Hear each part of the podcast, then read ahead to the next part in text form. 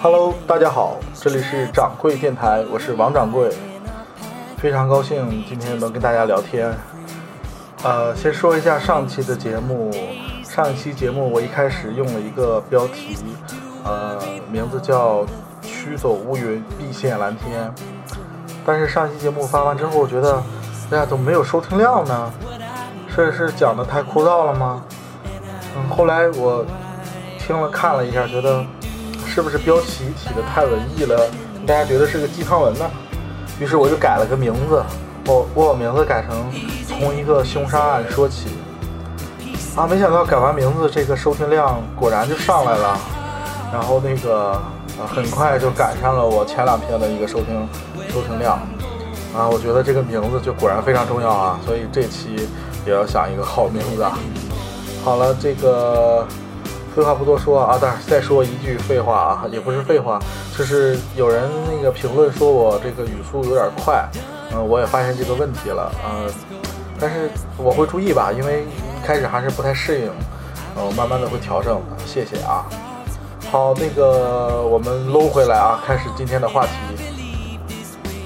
呃，今天我们讲一个什么话题呢？今天我们想一下这个我从小就崇拜的一个英雄啊，就是金庸金大侠。金庸金大侠呢，这个他我们都知道是这个武侠小说家。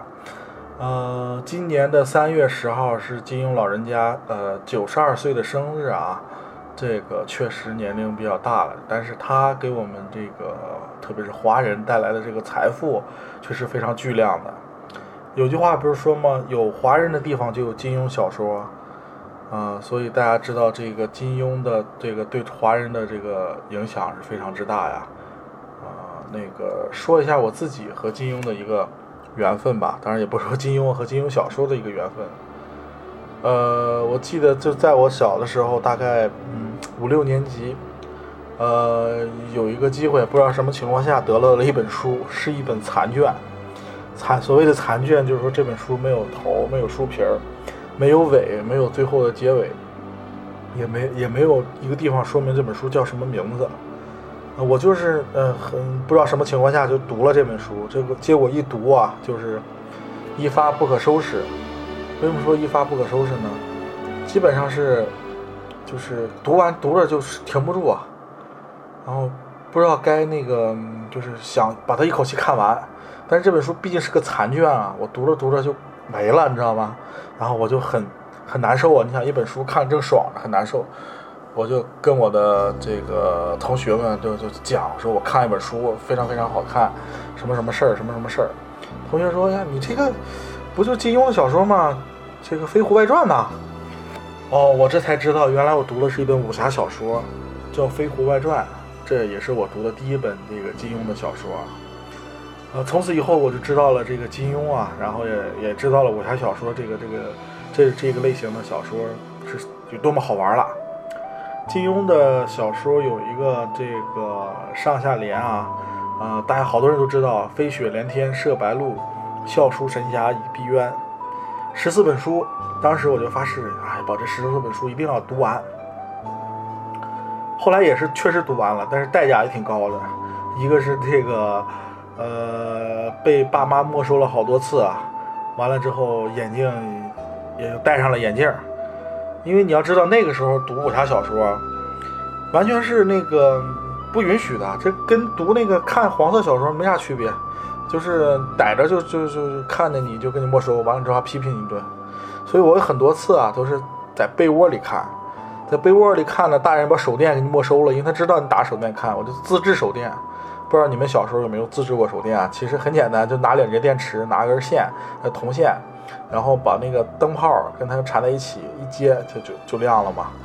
然后在被窝里看。再后来就是管的比较严啊，我就晚上早睡，早上起来四点钟就起来，那时候天已经亮了，就就着那点亮光就赶紧读，真是废寝忘食，比学习还还卖力气呢。啊，所以你就知道我小时候读这个武侠小说有多痴迷了。当然看书比较慢啊。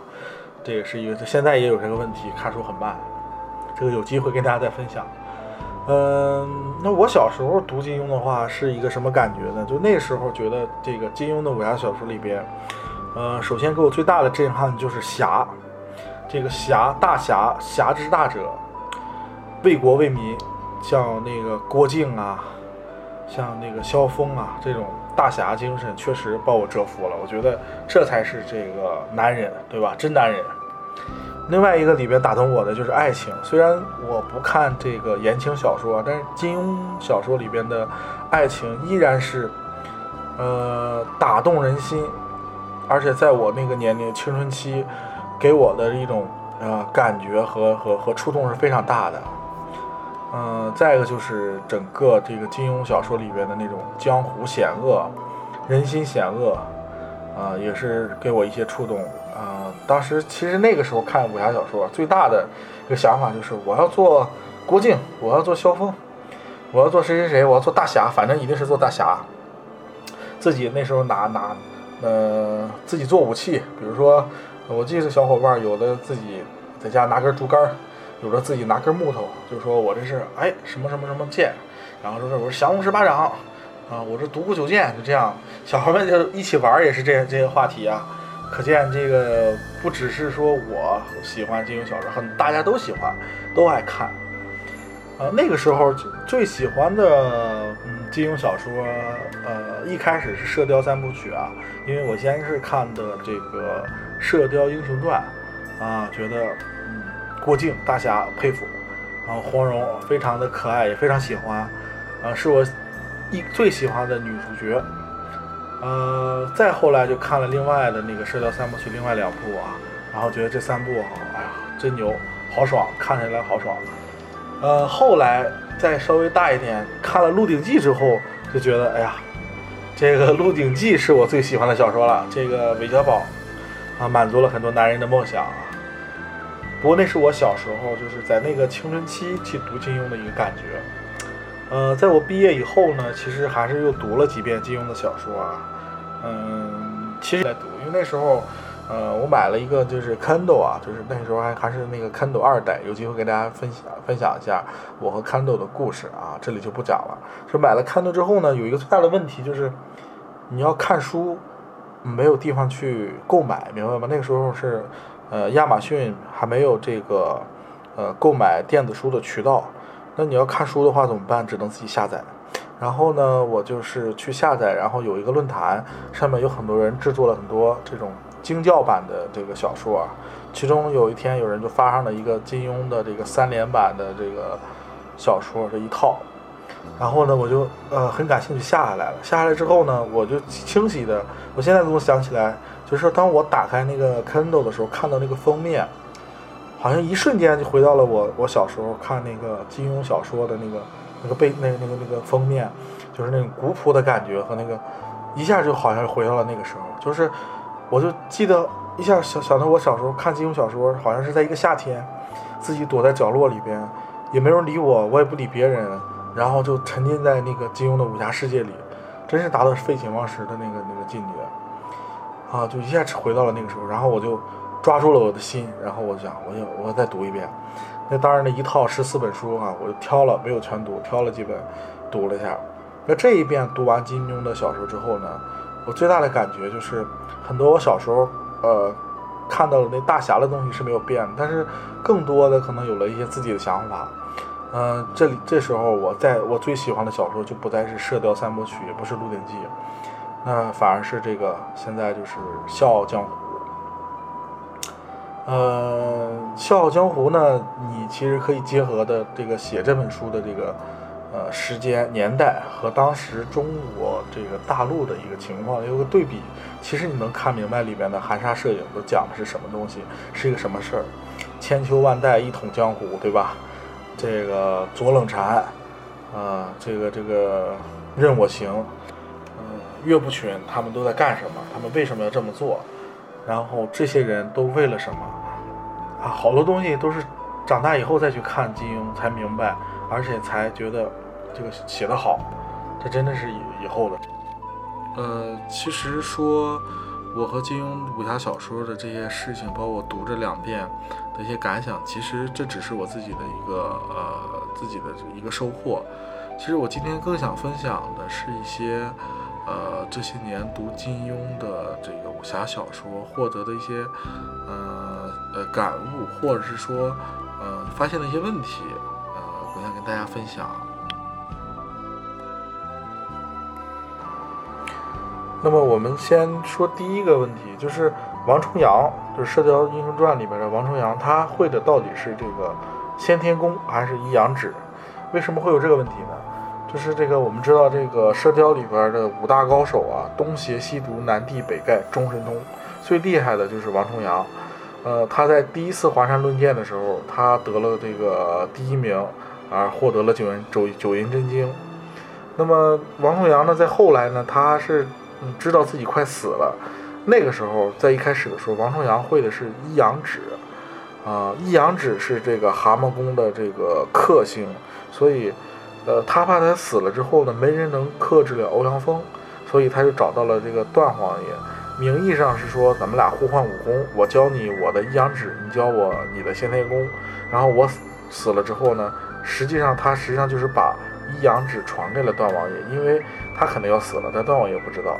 而且他学了这个所谓的先天功啊，但是他没有往下教，他也没有去练，所以他把这个一阳指传给了段王爷，将来就有人能克制这个欧阳锋了。然后呢，这个其实王重阳他他们说了，他没有修炼，所以。那个先天功，他一开始会的是一阳指，他没有修炼先天功，所以他就没传给他的徒弟。所以一开始的时候，王重阳会的是一阳指。但是这里边呢有一个问题，就是后来金庸写了这个《天龙八部》啊，这个《天龙八部》是发生在北宋，这个《射雕》是发生在南宋啊。虽然是北宋靠前，但是他写成书却是比较靠后。呃，那么写《天龙八部》的时候，这个段誉，但是跟这个嗯。段家是是这个《射雕》里边的段家是一家，那么段誉要会一种武功，他将来传承下去就变成段家的武功了，对吧？那么段誉应该会什么呢？所以这里边呢，这个金庸老爷子就是找来找去，就让他会了这个一阳指。但是这个一阳指呢，这个肯定不是，因为因为他因为这个段誉是段家的祖先啊，他传下去的。但是在那个《射雕》里边，刚才我们讲过，他是跟。一阳指，段家的一阳指是跟王重阳学的，这里就产生矛盾了。你到底是传下去的还是学的？所以，这个金庸就改了一下射雕，把这个王重阳一开始会一阳指克制欧阳锋，段家会的是先天功，给换了个个儿，变成王重阳会先天功，段家会一阳指，啊，王重阳的先天功能克制蛤蟆功，啊，他给换了一下。这样的话，段家就在那个时候会的是一阳指，那么他的祖先段誉。又会六脉神剑，这样就通了嘛？六脉神剑往下演化演化，丢失了一些功功夫，就变成了一阳指了，对吧？然后这样就通了。但是这里边产生了一个矛盾，就是，呃，欧王重阳炸死，炸死的时候，欧阳锋来了，王重阳是用一阳指把他给点死的，这又变成了王王重阳会一阳指了。所以这和那个，所以其实就是金庸。改这个射雕的时候，把他俩这个一阳指先天功换了个顺序，但是没有换全，导致产生这么一个 bug。所以我们重新捋一下，最早的时候，王重阳会的是一阳指，段家是这个先天功，王重阳的先天呃一阳指能克制欧阳锋。后来为了写《天龙八部》，改成了段家会先天功，王重阳呃段家会呃一阳指，王重阳会先天功。这么给改过来了，所以我们就无法说到底王重阳会什么。啊，按最终的一个版本，王重阳会的是这个这个这个这个呃先天功，段家会的是一阳指，这是最新的版本啊。这里有点乱啊，实际上，呃，按照小说里边，洪七公说过，呃南帝啊专克欧阳锋，而且从五行里边我们可以看到是这个火克金，火就是南火，金就是这个。南火就是南帝，金呢就是西金，指的是这个欧阳锋，所以看从五行上看也是南帝克他的，所以这个段王爷那边应该会是一阳指啊。好，这个问题我们就先说到这儿。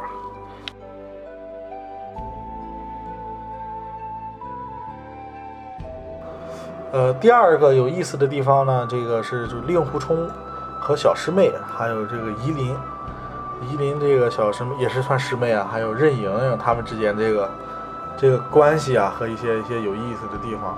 那第一个第一个地方就是令狐冲啊，特别爱他的小师妹。我们在看这个，嗯，一开始的时候，在那个山里边，他和小师妹之间啊，这种就是呃情窦初开吧。后来小师妹就是呃跟他就是不好了嘛，他就糟蹋自己啊，喝酒啊、放纵啊、作践自己啊，去去去故意把自己抹黑啊这些事情。嗯，但是他为什么？呃，你想一般人遇到这个就是女朋友生气了这种事，你应该去哄啊，但令狐冲就不哄，为啥？这其实跟令狐冲的这个 脾气啊，或者他的性格有关系的。令狐冲是一个就是用现在话说，他是一个他是一个不吝的人，他吝的是什么？吝的是我自己，我觉得正确的事儿我就做，我不喜欢事儿我都不做。他吝的是自己，他是别的事儿都不吝。所以说他小师妹离他而去，他不会去主动的说。呃，跟林平之一样，就是到那去道歉啊，或者是说好听的话，怎么怎么样的，啊，所以他你就所以咱们就看不到在小说里他有那种挽留啊那种那种东西是没有的，只有作践自己，喝大酒，对吧？然后这个时候就出现了这个夷陵，夷陵呢是一个非常可爱的小尼姑啊，令狐冲呢其实一开始就是就是觉得她非常好，而且夷陵他是有一种就圣母的这种感觉，所以他其实是在逗他，他逗他的感觉是想让他高兴。是因为他觉得看见他，就觉得很，他看见依林就很高兴，所以他想让依林更高兴，这样他的心情也会好，所以他在他身边就不停的逗他，啊，这样其实他在依林面前啊，他是一种释放自己的天性。令狐冲应该就是那样一个人，如果把依林换成小师妹的话，他跟小师妹就是这样的，不停的逗她，但是小师妹一离他而去，一一不理他了，他就没招了，他可不会挽留，不会去道歉，不会说这些话，所以这就是令狐冲嘛。但依琳不同的是呢，依琳呢，他对令狐冲的感觉呢是一种崇拜，就是对大侠、对大哥哥那种崇拜，所以他在令狐冲面前就是小鸟依人的感觉啊，所以他和令狐冲的话其实是是是不配的啊，但是他比小师妹我觉得更配令狐冲啊，但是他不配令狐冲是因为他太崇拜令狐冲了，他根本管不了他，令狐冲这个性格啊，行走江湖确实会会惹很多麻烦。依琳又管不了他，将来咱就从这个过日子角度来看，这俩人不合适，对不对啊？然后这个第三个人就是任盈盈，这个任大小姐。任大小姐她是，嗯，首先他自己啊，首先就有这个这个管理的能力啊，我们都看了他在那个，呃，魔教啊那个那个里边的那个。所作所为，这还是有一定能力的，而且有着一定的这个经验。另外，他呢是和令狐冲之间呢，实际上是一个相辅相成。首先，他自己能够陪令狐冲是一起疯，嗯，他也能释放，啊，一起的呃做各种各样的事情。同时呢，他又能管住他。你看，我们记得在那个绿竹林、绿竹和那个绿竹林里边那个那个竹林里边那个绿竹翁，呃，那个。令狐冲和令和绿竹翁相交完了之后呢，令绿竹翁叫这个任盈姑，这个一个好像是姑姑吧，是什么呀？反正这个令狐冲就跟他一起叫，所以就看这段情景，就是情节来说的话，任盈先天他是他是就镇住能镇住令狐冲，所以他和令狐冲实际上来看的话是更配的。所以总结来看，这个令狐冲啊和任盈走在一起那是，呃，不但是。这个要这么写，而且是必须这么写。他和小他小师妹啊，那就是一个懵懵懂懂的初恋，就是非常甜蜜，对吧？但那个不是最好的选择。夷陵呢，他在夷陵面前呢，就是大男子主义爆棚啊，那个保护他有保护他的冲动啊，会去逗他呀，让他幸福啊这些事情。但是呢，夷陵呢管根本管不了他，而且夷陵对他是一种依靠。居家过日子还得是任大小姐这样的。下得了厨房，上得了厅堂，对吧？在外面，我我混不吝，我我无赖，我流氓，我天不怕地不怕，对吧？在在家，我就听老婆的话，这才是一个这个互补的一个情况，所以两口子才能日子过得好。所以我我觉得这这个金庸写的这个小说，让这个令狐冲啊，这个小师妹夷陵和任盈之间这个很有意思。好，那个我们看完了这个《笑傲江湖》这个里边的问题，我们再说一个，嗯，《神雕侠侣》。呃，《神雕侠侣》里边有一个问题啊，也是我以前会感到比较疑惑的，就是杨过和对郭芙到底是有没有感情，或两人之间有没有感情？嗯，其实。呃，在第一遍看《神雕》的时候，那个确实没有太注意到这条感情线啊，因为《神雕侠侣》里边有太多的这个凄美绝恋的爱情，但是这条线的话，其实我还真是没有关注。呃，到后来第二遍或者第三遍读这个《神雕》的时候，呃，才想到了这一层。呃我们看这个杨过对郭芙到底有没有感情？杨过其实他在年轻的时候，嗯，是知道自己是就首先他颜值非常高，呃，风流倜傥，小伙很帅，呃，也非常招女孩的喜欢，程英啊、陆无双啊、公孙绿萼呀，这些他都很明白，所以他那个时候在年轻的时候，其实心里颇为自负的。可是后来呢，他。还是想通了，特别是在他失去了那个右臂之后，嗯，想明白了，就是他也知道自己这个孽缘太多呀，所以后来他才会不以真面目示人。这一块儿的话，那个我们找了一下书里边，呃，是有写过这一段的，呃，我给大家念一段书里边的一段那个描写。眼前之人正是杨过，十六年来。他苦候与小龙女重会之约，漫游四方，行侠仗义。因一直和神雕为侣，闯下了一个神雕侠的名头。他自私少年，风流孽缘太多，累得公孙绿萼为为已丧命，程英和陆无双一生伤心，因此常戴着黄药师所制的那张人皮面具，不以真面目示人。其实他就已经。啊，明白自己知道自己啊孽缘太多呀，所以他才戴上这个人皮面具啊。那还有一段是他那个断臂之后的独白，我们看这个金庸老人家是怎么写的。他相貌俊俏，性格也颇为自流风流自喜，对小龙女一往情深，从无他念。但许多少女见了他，往往不自由地为之钟情倾倒，如程英、陆无双、公孙绿萼等人。或暗暗倾心，或坦率示意。此刻，他手扶手扶床边，想起自己已成残废，若再遇到这些多情少女，在他们眼中，自己势必成为可笑可怜之人。武功虽强，也不过是个惊世骇俗的怪物而已。思潮起伏，追念平生注视，情不自禁地低声说道：“只有姑姑，只有姑姑一人。”别说我少了一臂，便是四肢七折，他对我的心意也毫无变异。上面这一段是杨过断臂之后的一段独白。其实这段我们就看出来，早年的杨过他其实算是一个花花公子，虽然他没有做太出格的事情啊，但是你看他面对众多的仰慕者啊，就口头的调笑啊，占便宜啊，跟那个呃那个装傻蛋儿啊。这些事情他他都做了，也算是一个浪子，嗯，可以说品行不是那么端正，但是，嗯，后来他明了事理，他就是知道了，就是感感觉断臂之后，他想明白这些事情了，就是他对公孙绿萼是一种这个感激之情，对郭襄的话那是一种大哥哥之间那种爱护，对程英和陆无双呢那是一种兄妹之情。只有对小龙女，那才是一种就是生死相许的那种爱恋。那么再回到这个问题，那郭芙对杨过又是有没有爱恋呢？我们上边回顾了杨过他的一个一生，他对这个感情的这些事情。那么郭芙，我们在书里边其实也看到了，就是一段独白，一一段这个描写，我念给大家听一下，就有有分晓了。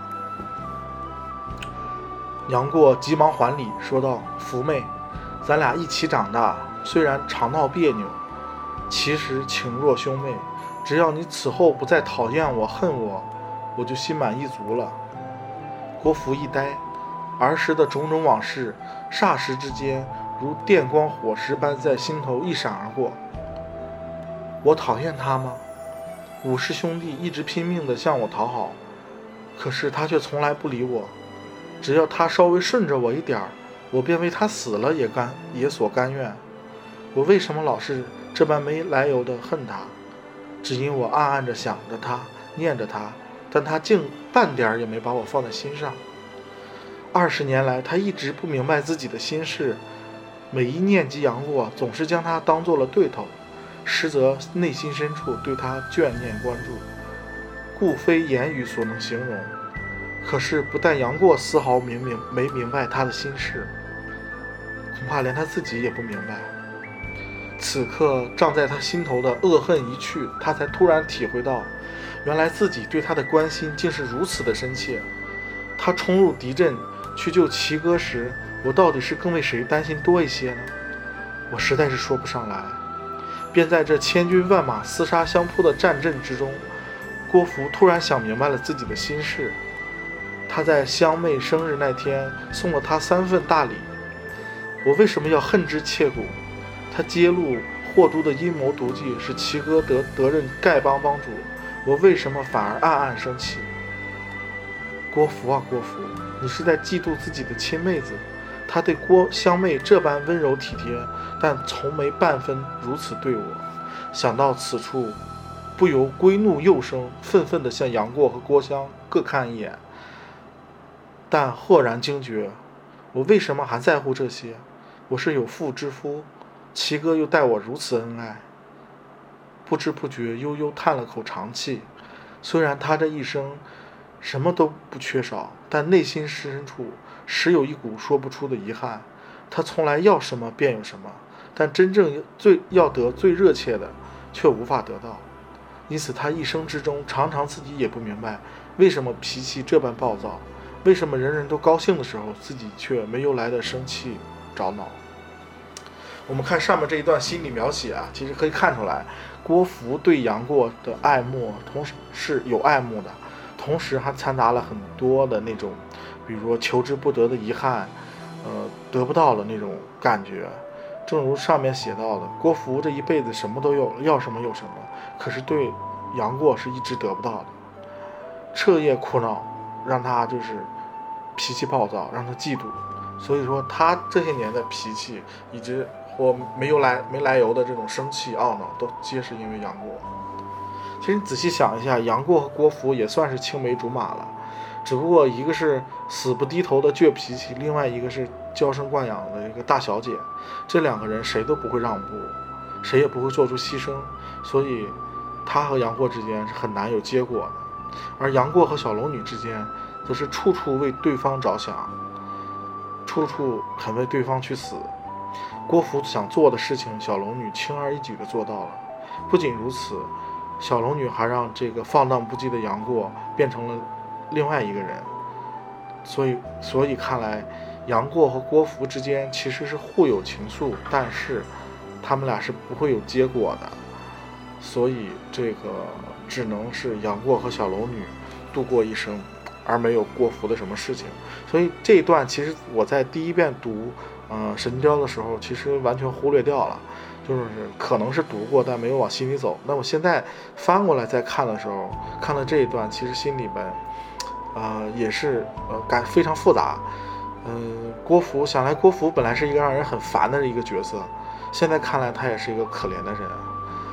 啊，整个神雕里边的爱情，原来每一个人都是过得非常的苦，都是因为爱情。嗯，有时间我们可以再分享一下其他的关于神雕爱情的故事。《神雕侠侣》应该可以说是我第一个读到的一个最凄美、艰难、各种磨练的爱情故事。读完以后，我是确实被这个杨过和小龙女的感情就是打动了。在我那个青春期那个时间，对爱情的一种世界观就是这样形成的。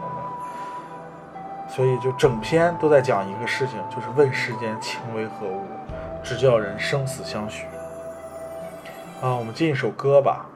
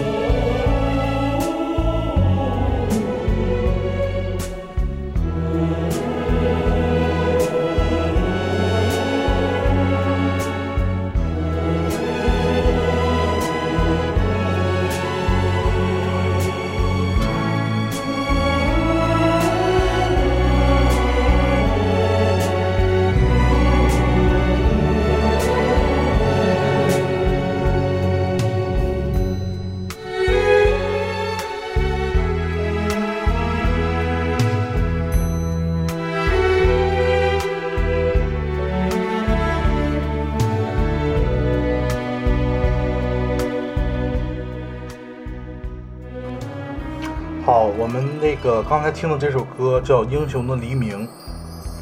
这首歌呢，呃，是《神雕侠侣》的一首配乐啊，但实际上它是日本著名的音乐人横山静二之他的作品。呃，横山静二不是这个一个女人的名字啊，这是一个大师。这首作品是为长达七小时的卡通电影《三国志》做的开篇曲，呃，也是日本那边就是非常呃精细的合成器配合中国民乐乐器的一次这个完美的展发挥。音乐中的这个中国民乐乐器有二胡、古筝、琵琶等等。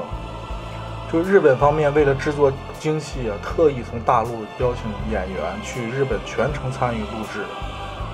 所以整个电影包括音乐的风格完全尊重中国，是中国风了。横山静二呢是这个日本当代著名的音乐家，主要从事的就是电视的背景音乐作曲。啊，他出生于日本的这个广岛县广岛市啊，是这个毕业于日本国立音乐大学作曲系。对国外的粉丝来说的话，这个他就像英雄一样的一个存在，曾经跟很多的日本电影、动画那个创作过配乐。他的作品有正宗的交响乐的风格，我们刚才听里边有交响乐的成分在里面。我们再讲，再分享一个这个呃比较比较好玩的，就是呃，我记得小时候有首儿歌呀，其中有一句就是“傻小子郭靖爱黄蓉”。啊，就像这歌词一样，郭靖开始给我们的感觉就是一个傻小子，傻傻的、憨憨的，老实本分。那他怎么就喜欢上郭黄蓉了呢？而且黄蓉还能喜欢上他？那个时候对我来说，觉得是呃很费解啊，觉得这黄蓉这么美丽、不可方物的一个人，古灵精怪，怎么会喜欢他呢？其实我们看一下。黄蓉她是一个什么样的性格？呃，黄蓉呢，就是活泼好动、聪明伶俐、明眉皓齿、小巧可爱，就是一个典型的南方江南的美丽女子，非常聪明。你就把所有的对江南女子的形容词用在她身上，一点都不为过。就这样的一个女人，一个就是呃我最喜欢的一个女主角。然后她怎么就喜欢上了这郭靖？我们看下郭靖，老实憨厚、诚恳。是吧？嗯，踏实。郭靖在在一开始的时候，年轻的时候，最大的愿望就是为父亲报仇啊，同时做一个正直的好人。他确实是这么做的，他最后也做到了。看起来两个人非常不搭，他俩就怎么走到一起的呢？其实黄这跟两个人背景有关系。黄蓉，特别是黄蓉，她从小就是一个缺少家庭关爱的一个人。你看，她没有从小就没有母亲。她父亲黄老邪那个性格非常之怪癖，对吧？那个肯定对他的那种照顾不会说特别的暖心的。所以黄蓉看起来外表很强大，实际上她的内心是非常自卑的。这样的自卑表现出来的话呢，呃，外表看起来就是他会不停的质质疑你到底爱不爱我？你今天爱我吗？你明天还爱我吗？你哪天会不会不爱我了？他每天都会想这些事情，所以他会想出各种各样的刁难。去为难郭靖，去去去让郭靖这个回答这些问题，或让郭靖去看起来那些啊刁难的事情，我们就能理解了。实际上他是极度的不自卑，极度的自卑。其实这样的一个人呢，就是很难和别人能成为恋人，因为他一个是自卑，一个是很难能走进别人，他缺乏安全感。那如果对方也是一个缺乏安全感的人，那两人肯定就走不下去嘛，对吧？那么这样的人，他和什么样的人能最配呢？首先，得是一个爱他、非常爱他的一个人，然后能够包容他、接受他的一切，还得脾气好、稳重，不会跟他就一会儿天上一会儿地下的那样下去。所以，我们看郭靖就是这样一个满足这些条件的一个人，就任你折腾，我就老老实实的，我就爱你疼你。你这样的话，你。闹出天去，闹翻天都有我给你顶着，这样这两个人才看起来是特别的搭。所以郭靖和黄蓉看起来不搭的两个人，实际上是绝配。这里边最最明白的就是洪七公了。七公他老人家，呃，教黄蓉、郭靖武功的时候，教给黄蓉的是一个叫什么落英什么掌，招式繁繁杂，千变万化。教郭靖的是什么降龙十八掌，就是七公给这个郭靖说了，你让黄蓉任他千变万化，你就一招亢龙有悔，对吧？就能对付他。所以说还是七公他老人家厉害啊，这个能看明白这个俩人才是真正的绝配，这是为什么他要撮合这个郭靖和黄蓉啊，在为他俩能够走在一起，确实也付出了很多。呃，这一期呢，我们看的时间也不短了，呃，就先讲到这里，然后呃，最后呢，就是伴熟了这首《英雄的黎明》，结束今天的节目。嗯，下一期我们会继续分享一些金庸的这个武侠世界。呃，那么大家下期再见。